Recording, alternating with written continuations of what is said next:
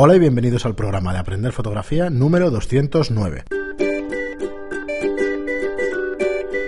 Hola, soy Fran Valverde y como siempre me acompaña Pera la Regular. Hola, ¿qué tal? Muy buena, espera. Pues nada, de nuevo por aquí. Antes de nada, recordaros nuestros eh, cursos online, la plataforma de cursos que estamos montando. Es, está, la podéis ver en estudiolightroom.es barra cursos. Y bueno, podéis aprender allí fotografía a vuestro ritmo. Tenemos 11 cursos ya de fotografía.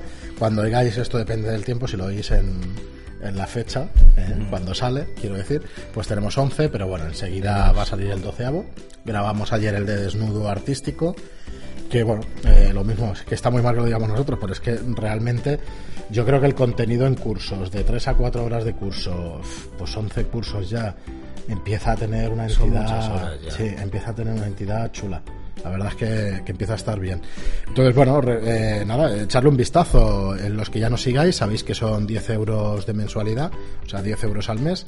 Y los que no nos conozcáis, pues a ver si podéis escuchar alguno de nuestros programas, que sepáis el contenido que solemos ofrecer. Y nada, echarle un vistazo a los cursos, a ver si, si os gustan. Y luego anunciaros también el canal de Telegram, que ya estamos en 377, de 300, hay 477, 480 usuarios de Telegram. Digo, tenemos 474. Sí, 474, ¿vale? Que esta mañana estábamos por ahí y son una barbaridad. Pensábamos que se iba a frenar en los 300 y tal, pero va subiendo. poquito a poquito va subiendo. Eh, eh, nosotros, igual es que somos muy muy conservadores, mm. pero estáis rompiendo todos los esquemas, porque cuando vimos que el primer día ya erais 100, eh, Fran y yo hablamos y dice, bueno, 200 tardará. Y no tardó nada. No, y luego dijimos, bueno, 300 probablemente se pare. Y, se pare una temporada. Y no ha dejado de crecer. Ya sabéis que tampoco nos guardamos. Y ahora ya estamos pensando en saber qué día llegamos a los 500, porque mm. no sé, ya es un número como muy gordo. Ah, está claro que, digo, como no nos guardamos nunca nada, yo lo achaco a que no todo el mundo se escucha todos los programas. Entonces, por eso en todos los programas intentamos anunciar el tema de los cursos y, por ejemplo, esto de Telegram porque si los escucháis por título, algunos de vosotros, pues por lo menos que sepáis que eso, que hemos creado el canal de Telegram. Entonces, lo que quiero decir es que ir va más poco a poco, pero van cayendo, porque no todo el mundo se los escucha a todos. Entonces, bueno, y no todo el mundo quiere, eso por supuesto, que sois no, de entrada, Entonces, eh, ¿qué os ofrecemos en Telegram? Pues eh, la verdad es que una comunidad dedicada a fotografía. Es verdad que se tocan multitud de temas. Y aquí me río porque se ha tocado de todo. Ah, se ha tocado de todo. De hecho, se está convirtiendo en algo que a mí me gusta mucho, que es amigos en un chat de amigos. Y entonces al final, pues si uno está constipado, pues eh, todo el mundo se preocupa, ¿no? entonces es como un poco así. Tiene varias cosas buenas. Eh, una es que eres es voluntario el interactuar o no, puedes estar allí de oyente.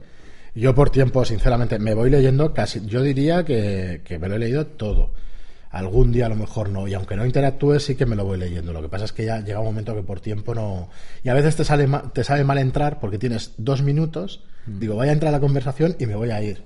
Entonces, bueno, estamos ahí, pero bueno, sí que. No, lo, que, lo que hay que decir es que si te pones, te ocupa muchísimo tiempo. Hay gente que está muchas horas hmm. y, muy intensamente, además, te das cuenta de que eh, estás ayer, por ejemplo, estábamos grabando el mm. curso y desde que entramos a grabar hasta que salimos, que fueron cuatro mm. horas, no hago más. no, más, más, es verdad. Había 470 o 500 mensajes pendientes y eso que no era una hora buena, porque es la hora justo antes de cenar, que normalmente sube después y por la mañana, que es lo más sorprendente. Las mañanas últimamente son criminales. Bueno, es que además, por lo que vemos. Pues, además, hay mucha gente, que empieza a trabajar súper pronto. Claro, y otra súper tarde, entonces hay un poco de todo. Mm. Y entonces siempre pues se van turnando. Lo que es cierto es que además, poco a poco se está bajando la única franja de descanso.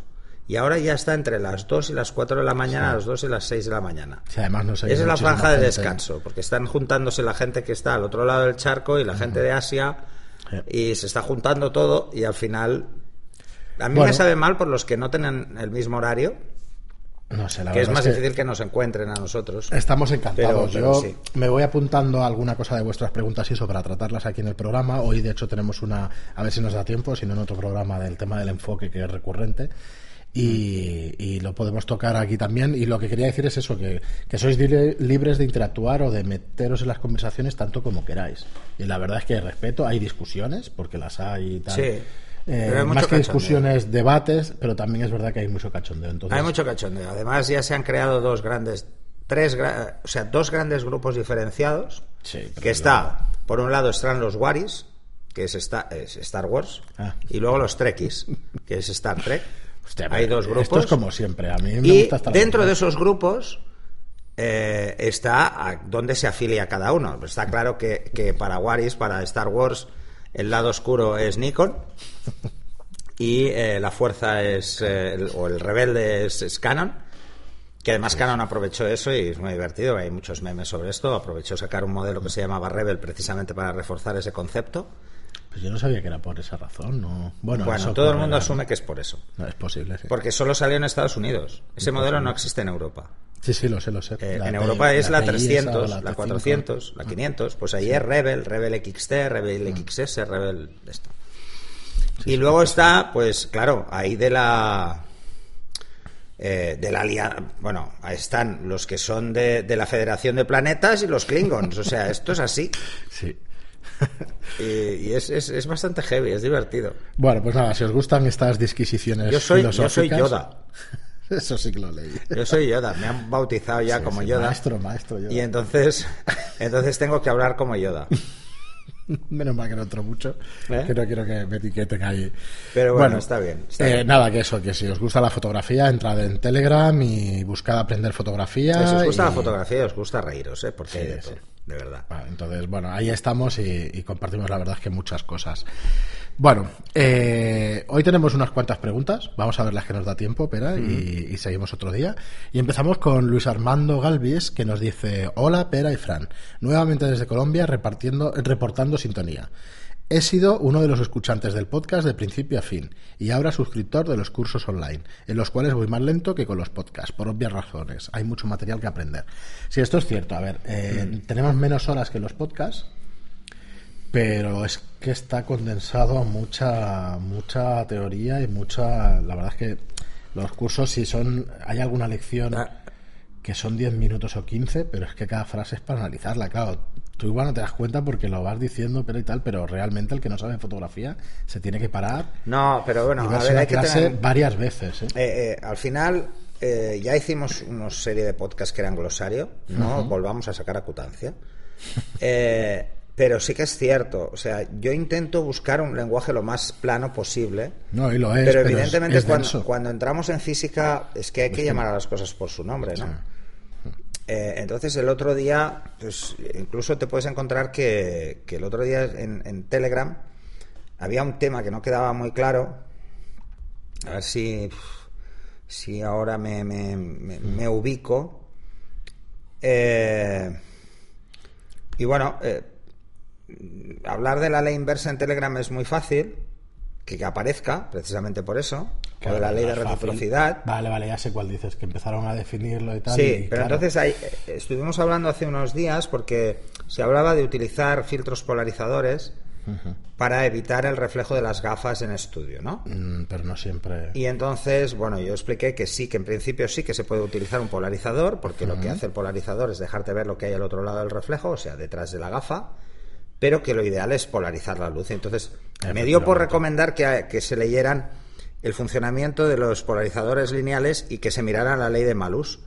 Y entonces ya está liada, ya tenemos otra. Y luego... Para meterla, que es la ley de Malus. Entonces, que además es en la que se basa todo el mundo para ver eh, la efectividad de un polarizador. Entonces, ya, pero es que también eh, es mejor polarizar la luz, entonces, es mucho mejor, pero claro, filtros polarizadores para flash. Mira, eso te lo digo yo lo que valen porque lo busqué en su día. No, no, es que son caros de narices. Un rollo de estos de, la marca. No, no me saldrá, de la marca esta. Ah, bueno, ya, me acordaré. ¿De cuál? Pero un rollo de unos 10, 10 o 20 metros, o sea que bueno, eh, es largo, pero son 900 euros. Ya el rollo polarizado. Y eso es para poderlo poner en las ventanas. Efectivamente, porque si no, si no pones metros es que es imposible. Tú tienes que ponerlo en la ventana entera. Claro, ventana como la, que tenemos aquí de Bueno, podrías ponerlo en la fuente de luz, pero como son como celofanes se queman. Claro, es que no puedes acercarla mucho, con lo cual tiene que ser mucho más grande. Los de cristal grandes para poner en flashes que hay para flashes de zapata y hay para flashes de estudio. no los he visto nunca. Eh, bueno, eh, lo que necesitas es un cocking y meter un... Claro, es enorme. Sí, pero es enorme. Es enorme. Entonces, No, es un follón. Cuando lo, realmente sencillo es encender la luz de modelado y jugar con el ángulo, porque la luz rebota en el mismo ángulo en el que Es lo que te iba a decir. Luego eh, depende. Lo hemos hecho aquí en mil ejercicios.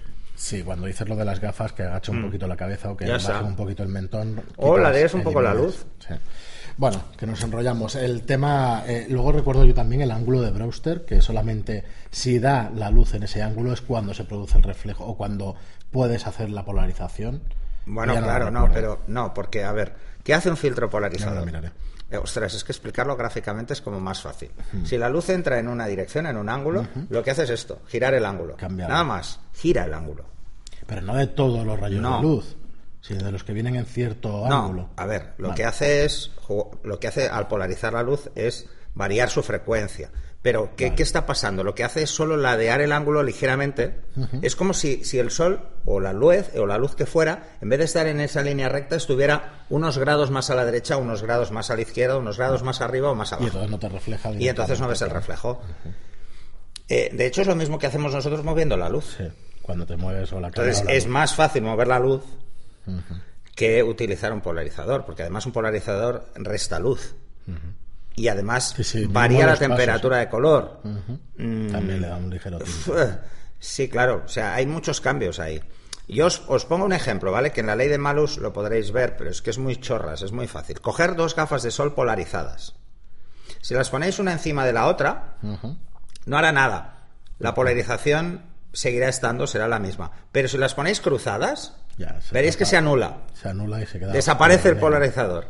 No, se queda transparente. Ah, vale, al revés. Desaparece. Entonces ahí os daréis cuenta de cuál es el ángulo en el que realmente la luz se polariza. Que es muy poco, es un ángulo. Bueno, hay, hay que hacer un.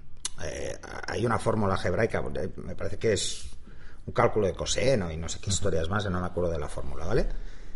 Hostia, si me acordara la fórmula de memoria estaría ya fatal. Entonces, si jugáis con eso os daréis cuenta. Eh, es mucho más sencillo mover el ángulo que intentar polarizar la luz. Y poner solo el polarizador en el objetivo, ya os digo yo que no vais a poder, os va a costar horrores. Es que sí. Porque, es, que realmente lo importante es polarizar la luz, no el reflejo de la misma. Ya en un curso que hice en su día, hace ya 10 o 12 años, con, con Mavia Salaguet, que igual alguien la conoce y eso. Además, pensar, perdona, ¿eh? pensar otra cosa los polarizadores realmente efectivos son los lineales. Sí, los circulares. Los circulares no, son, muy efectivos porque solo polarizan una zona. ¿Por qué polarizan solo una zona? Precisamente para que no perdáis el F. Porque así pueden enfocar siempre en la zona central, donde la F funciona. sí, en la parte central es bastante más. Es muy eficaz. Por ejemplo, en, los, en la parte superior e inferior cuesta mucho enfocar, o en la superior o en la inferior, depende de dónde es la zona que polarices y solo polarizan eh, de los 360 a 180. Entonces, ¿cuál es el tema? Y luego hay un degradado. ¿Cuál es el tema? Que si ponéis un lineal en un objetivo no podréis enfocar, el, enfoque desaparece, no es capaz de enfocar, hay que hacer manual el enfoque. Y os fallará la confirmación, os dará confirmación cuando no toca. o no os dará ninguna. Con paisaje, con paisaje no lo noté. Pero claro, no, no tenía ni que enfocarlo hacia. No, porque para paisaje van muy bien los circulares porque solo los usamos para el cielo. Y luego cuando el Pero hoy en día este con el retoque digital se usa cada vez menos. Aquella mujer utilizaba el filtro para la luz, o sea, el polarizador para la luz y el polarizador para el objetivo, las dos cosas. Eh. Y salían unos metales. Ah, no, claro. Bueno, a ver, hay que tener en cuenta que el metal metales tiene negros, entonces tenías que buscar. Claro, es diferente. Sí, tenías que el polarizador no puede eliminar los brillos especulares. No puede. Eh, no puede hacerlo. Lo que pasa es que cuando la luz ya está polarizada, no hay riesgo de, brillo, de, reflejo con un brillo eh, especular. un metal negro súper puro que parecía como obsidiana. Sí, parece, parece que tenga textura cuando realmente es un brillo. Sí, y ostras, era una pasada. Bueno, era, es una pasada cuando lo Eso se hacía mucho antes, antiguamente, cuando se hacían las fotos de los coches en estudio. Claro, se metían unos, unos celofanes de estos enormes por todas partes. Entonces, para evitar precisamente los brillos especulares de la luz. Hoy en día todo esto se hace por infografía, ya nadie se pone a hacer fotos a coches o muy poca gente, a no ser que sean clásicos y cosas así, que no suele haber infografía. Eh, la mayoría de, fabricantes usan la infografía para esto. Sí, estaba buscando aquí el. Ya me lo buscaré, lo del ángulo de Brewster, porque yo recuerdo eso. Pero no sé explicar. Bueno, no, no, ni mucho menos un experto en física, al contrario. Bueno, seguimos con, con Luis Armando, que nos dice, quería consultarles algo que mencionó Pera durante el podcast 202 es el referente a los NAS. Decía que si se tienen dos puertos para conectar al router, se deben usar ambos para alcanzar mayor velocidad. Yo utilizo uno para conectar al router y poder enviar archivos en modo wireless. Y el otro lo dejo para cuando tengo mucho material que subir. Lo conecto directamente al MacBook y así subirlo más rápido. No sé si será mejor eh, estrategia que la que recomendáis de conectarlos ambos al router y enviar archivos wireless. A ver, cuando conectas, eh, cuando conectas directamente y no pasas por un router, realmente lo que estás haciendo es como si fuera un puerto serie. Eh, no es muy eficaz, sinceramente, no es muy eficaz. Eh, además, suele, suele haber errores, entonces tiene que hacer reintentos. Poner los dos puertos sirve sencillamente, pues, mm, sobre todo, a ver, tener los dos puertos de la NAS conectada al router es sobre todo un tema de redundancia. Si falla una de las dos tarjetas que lleva la NAS, la otra sigue trabajando y no pasa nada. No va a servir el doble de rápido, porque el ancho de banda es único. Si tenemos un cable que nos soporta un gigabit, pues no va a pasar nunca de un gigabit. De hecho, no llegará nunca a un gigabit. Pensar que el ancho de banda en red suele ser como, poco un 30% menos de lo que se marca, porque el resto simplemente son confirmaciones de paquete IP. Entonces se pierde mucho en volumen. Y eso que el IP es muy liviano como protocolo, ¿vale? O sea, trabajar sobre una red IP es, liviano. No se utilizan protocolos complejos, sino que son muy sencillos. Pero, pero tener las dos siempre nos va a dar más garantías de que puede estar sirviendo la NAS hacia afuera, hacia una WAN y hacia una LAN sin que le afecte. Cosa que si no es así, tendrías ese problema. Evidentemente, si tu ordenador tiene un puerto gigabit, nunca va a poder sobrepasar ese gigabit, porque no va a enviar por los dos puertos a la vez. Ojo, puede enviar por los dos puertos a la vez, pero no puede, no puede enviar trozos, por decirlo de alguna forma, lo que se llama en IP paquetes, de un mismo archivo. Imagínate que te quiere enviar un archivo, no te lo va a enviar por dos. Ajá porque no lo pillabas. No, lo pillabas. Entonces le darías mucho más trabajo a, tu ordenador para intentar hacerlo. Se puede hacer, ojo, se puede hacer, pero ya os adelanto, para vuestra desgracia, que ni Windows ni MacOS pueden. ¿Vale? Eh, se pueden hacer instalando una serie de softwares de control para eso, para coger paquetes de varias, de varias eh, tarjetas de red, como si fueran una, es una especie de, de bueno, de, de, bueno, de, empaquetadores, por decirlo de alguna forma, que pueden hacer que un ordenador tenga más de una tarjeta y pueda recibir por ambas. En Linux se puede hacer. Mira, igual tiene que ver con lo que nos dice Pero, pero en, en, los sistemas operativos convencionales no. Dice, ustedes hablaron principalmente de Synology. No la conozco porque yo uso QNAP mencionaban que se podía usar backup de tarjetas o discos directamente en el puerto USB. Yo tengo mis archivos en un disco formateado como macOS Extended, Journalet. Ya que el sistema de archivos que maneja la NAS es, Linux, ¿se pueden hacer copias de los archivos directamente con un disco con formato macOS? Sí, porque yo lo hago. Sí, sí, sí se puede. Depende, depende del, del, modelo y la versión. Pensar que la mayoría de NAS funcionan en Linux. ¿Y por qué funciona en Linux? Por la gestión de los puertos eh, Ethernet lo hace mucho mejor, muchísimo mejor. Además, el sistema operativo es mucho más liviano. No necesitan un procesador muy gordo para las cuatro tareas que necesita hacer. Sí, sí, puede leer sin ningún problema. Lo que no puedes escribir. Esto es otro tema. Ni tampoco va a poder escribir en un, en un NTFS.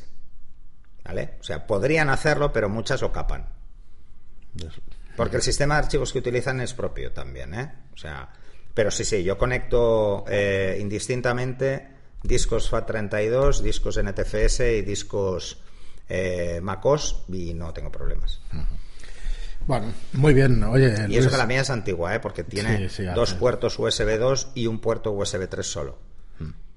Hostia. Yo no sabía que tenía USB 3. La, mía la de delante es USB 3, las de atrás son USB 2. Por eso iba un poquito más rápido, pero no pensaba que era el 3. Sí. Muy bien, y pues eso, muchas gracias, es Luis. USB 3 0, ¿eh? No es la, que hay ahora, es la primera versión, no es tan parece que está a medio camino entre una cosa Está a medio camino. Eh, ahora creo que ya es USB 3, 3.2 o, o 3.3 o una de no Sí, va mejorando, es normal. Mm, lo dicho, Luis, muchísimas gracias desde Colombia, un saludo para ti. Y seguimos con José Manuel, que quería que nos aclarara un poquito esta pregunta, comentario, no sé muy bien lo que es. Nos han mandado un mail diciendo cómo enfocar en distintos momentos, como en casa o en la calle, y te has quedado ahí. Entonces, eh, te podemos dar consejos sobre cómo enfocar en todas las situaciones del mundo, pero si puedes. Es que todas son iguales. Claro, es lo que iba a decir, que un enfoque funciona igual dentro que fuera y dependerá de continuidad. No, a ver, hay que tener en cuenta. Lo primero que hay que tener en cuenta cuando vayas a trabajar eh, para, a nivel de enfoque es la intensidad de la luz. Cuanta menos intensidad tiene la luz, más le va a costar enfocar. Pero eso es un fallo eh, propio de, cómo funcionan todos los objetivos eh, del mundo. Y es que al final, por mucho que tengan un motor ultrasónico, no utilizan ultrasonidos para buscar el enfoque, sino que utilizan contraste. Entonces, si no hay luz, no hay contraste. Y claro, ahí fallan. Por eso, por ejemplo, cuando hacéis fotos a contraluz por una ventana, ponéis a alguien en una ventana y hacéis fotos, os falla a veces el enfoque. De hecho, la confirmación de enfoque es errónea. Y es precisamente por esto, por el efecto que hace la luz al entrar y, dar, por ejemplo, en los cantos de la persona, entonces tiende a cerrarse. Entonces es como si hubiera un espejismo para él. Es como si el contraste estuviese más adelantado, más atrasado de su posición real. Es exactamente lo mismo. Si tú, por ejemplo, estás en estudio, estás con flash y tus fotos las ves más nítidas que si estás en la calle, mm, no es porque enfoques mejor cuando estás dentro, es porque hay más luz y más intensa y entonces eh, ves mejor la resolución, no te afectarán tanto las aberraciones. Pero planteate una cosa, a ver, a ver qué te parece. Y no es un tema de profundidad de campo, ¿eh? Ojo, no confundamos las cosas, porque la zona enfocada es igual en la apertura más amplia que en la más pequeña. igual. es un único punto. Es un, único, plano. Es un único plano que está enfocado, el resto no lo está. El resto es aparentemente enfocado. Eh, ¿Tienes la sensación de cuando usas Flash, por ejemplo, y estás a F8, te quedan mejor que cuando sales a la calle y lo haces a 2.8? Ahí tengo yo. Sí. Vale, pues no es por el enfoque, es por las aberraciones. Hostia, Cuanto más abierto está el diafragma, más aberraciones hay. Y más resolución hay. Quiere decir que si hay aberraciones, más te afectan. Otra cosa, espera. Eh, a ISO 200, si tienes una buena luz, tienes bastante más calidad que cuando te falta luz y disparas a ISO 200 también, aunque parezca una perogrullada, ¿es posible? ¿El qué? Lo que estabas diciendo, o sea, tú a ISO 200 o a ISO 400 cuando tienes una buena luz pero quieres una velocidad alta de, obturación, lo, lo, subes a ISO 200 y ISO 400. Cuando tienes una luz de flash, puede ser que se vea mejor que cuando no la tienes, aunque tenga suficiente luz en otra... Sí, sí, siempre. ¿Verdad? Siempre, pero ¿por, qué? lo que estabas diciendo. Pero es por lo que decía, a ver, eh, pensar que, la luz de flash es una luz muy dura. Por eso es que. Porque es muy pequeña. Y te da más definición. No es que te dé más definición, es que ves más las sombras. Como ves más las sombras y es totalmente recta. no, tienes menos contraste. Porque es plana, la tienes montada encima de la cámara. Vale. Tienes menos contraste, es plana. Porque la luz es muy frontal. Pero ¿cuál es el problema? Claro, se ve menos el grano quizá, ¿no? no se ve porque hay luz. Claro. O sea, el grano en las en luces altas no se ve. Cuesta muchísimo verlo. Tienes que coger, si queréis ver grano en luces altas, la única opción que hay es mm, disparar muy subexpuesto y luego subirlo en postproceso. Entonces aparecerá, pero ya veréis que aparece mucho antes en las sombras. Es que hace tiempo que me di cuenta y digo, bueno, no sé si yo estoy alucinando, pero puedo subir aquí a ISO 200, ISO 400 y no se va a ver como en otra situación. No, y tú, puedes incluso subir mucho el ISO y usar flash y no se va a ver. Claro. Eh, salvo en las zonas oscuras, que ahí sí que estará. Pero es, pero es un diferente grano, ¿eh? el grano eh, que se puede generar por una subexposición y el grano que se genera por un ISO alto. Es diferente, es diferente, ¿vale? Si tú subexpones y subes luces, aparece muy rápido. Si tú subes mucho el ISO, pero está bien expuesta, cuesta más que aparezca. Vale. ¿Vale? Bueno, pues a ver si nos puedes aclarar, José Manuel, a qué te refieres. Hemos tratado un poco el tema del enfoque así en general y eso y alguna cosa más. Pero bueno, si nos puedes dar alguna pincelada de lo que te interesa, pues podemos atinar más y, mm. contestarte mejor. Y seguimos con Carlos Martín, que nos dice, hola, llevo tiempo escuchando el podcast y la verdad es que está genial. Felicidades por el programa. Quería lanzaros una pregunta con respecto a la compra de una Canon 5D Mark II.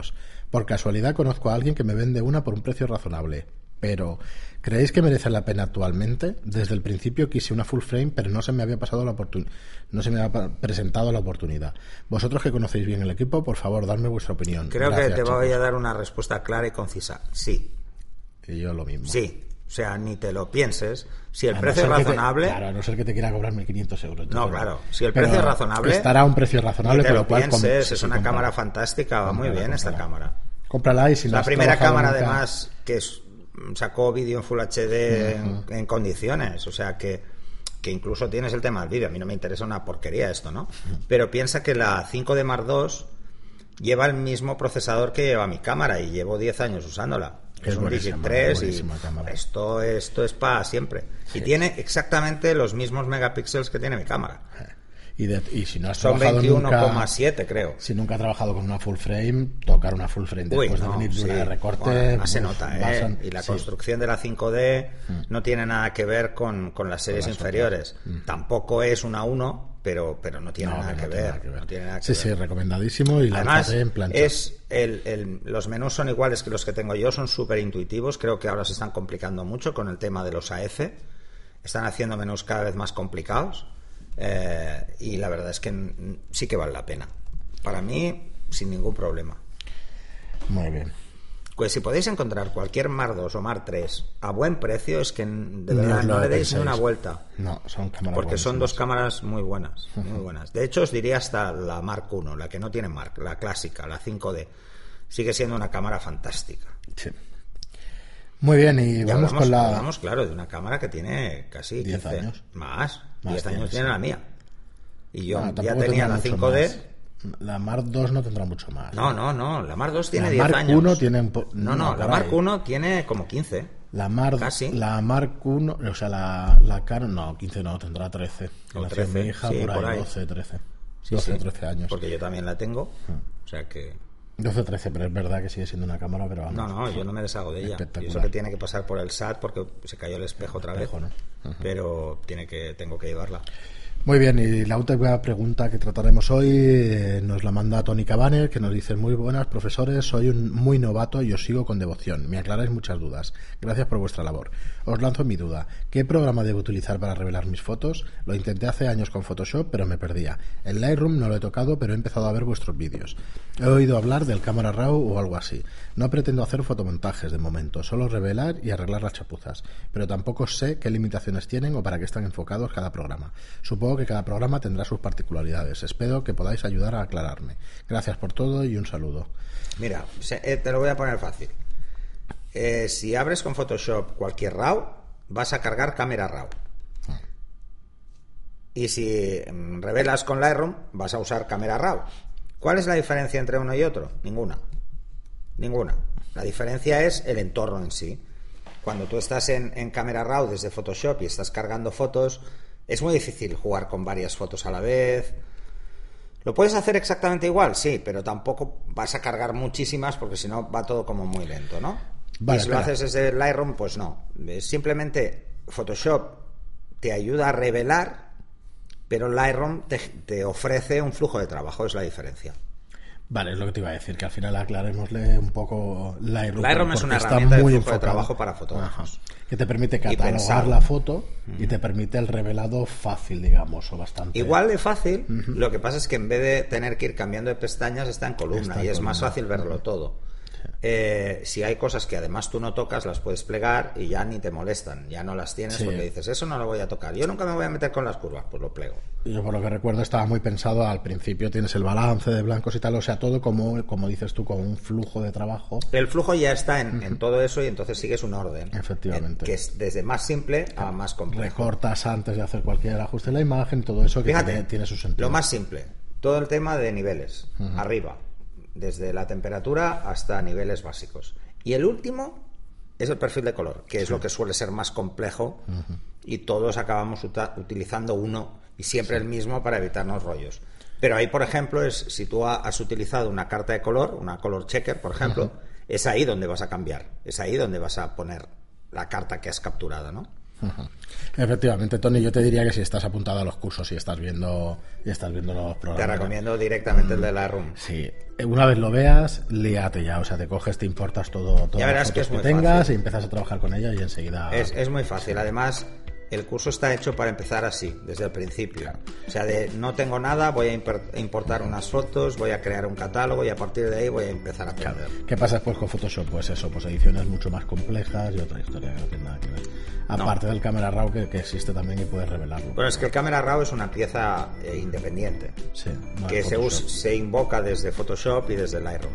Desde Photoshop lo vemos porque sale una pantalla antes que es diferente y desde Lightroom no lo vemos porque es parte de... Es su propio motor, digamos, parte No, usa el motor, pero lo usa sobre una capa de Lightroom.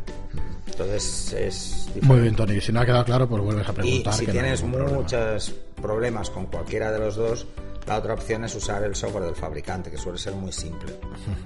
Al menos para hacer niveles, ¿eh? para retocar. Tarde o temprano vas a acabar en Lightroom como poco, pero a la larga casi todo el mundo acaba en Photoshop. Os diría que por poner numéricamente el tiempo de dedicación siempre es mucho mayor en Photoshop que en Lightroom. Y yo hago la mayor parte, todo lo que puedo lo hago en Lightroom. Pero hay cosas que no se pueden hacer en Lightroom. De momento. Muy bien, pero. cada versión mete cosas. Pues hasta aquí el programa de hoy. Hoy nos hemos ajustado bien a los 30 minutos de duración, que a veces nos cuesta. Eh, como digo siempre. Ahora puedo sacar un tema friki y se nos puede ir un cuarto de hora. No, no, no, en el siguiente. Vamos, sabéis que grabamos prácticamente de tres en tres los programas, si no lo sabéis, pues, pues lo digo ya ahora. Eh, nos queda un ratito, así que continuamos con el siguiente programa en un rato. Como os digo siempre, si os gusta el contenido y, y nos queréis ayudar, pues lo mejor que podéis hacer por nosotros es hacernos una reseña de 5 estrellas en iTunes, que por cierto se han frenado algo, o sea que por favor, si, si podéis ponernos una reseña, pues está estupendo. Y nada, y un me gusta. Hay mucha confianza con lo del Telegram, se están columpiando, ¿eh? Claro, están poniendo. No, es cierto que se está poniendo todo en Telegram, que bueno, que nos parece estupendo, ¿eh? Por eso nos pedimos más comentarios, más tal, porque realmente tenemos, tenemos un montón de preguntas vuestras como para, como para rellenar programas y programas. Y nada, y un, como sabéis ya, pues también un comentario o, o un me gusta en iBox. Muchísimas gracias por estar ahí y hasta el próximo programa. Hasta el próximo.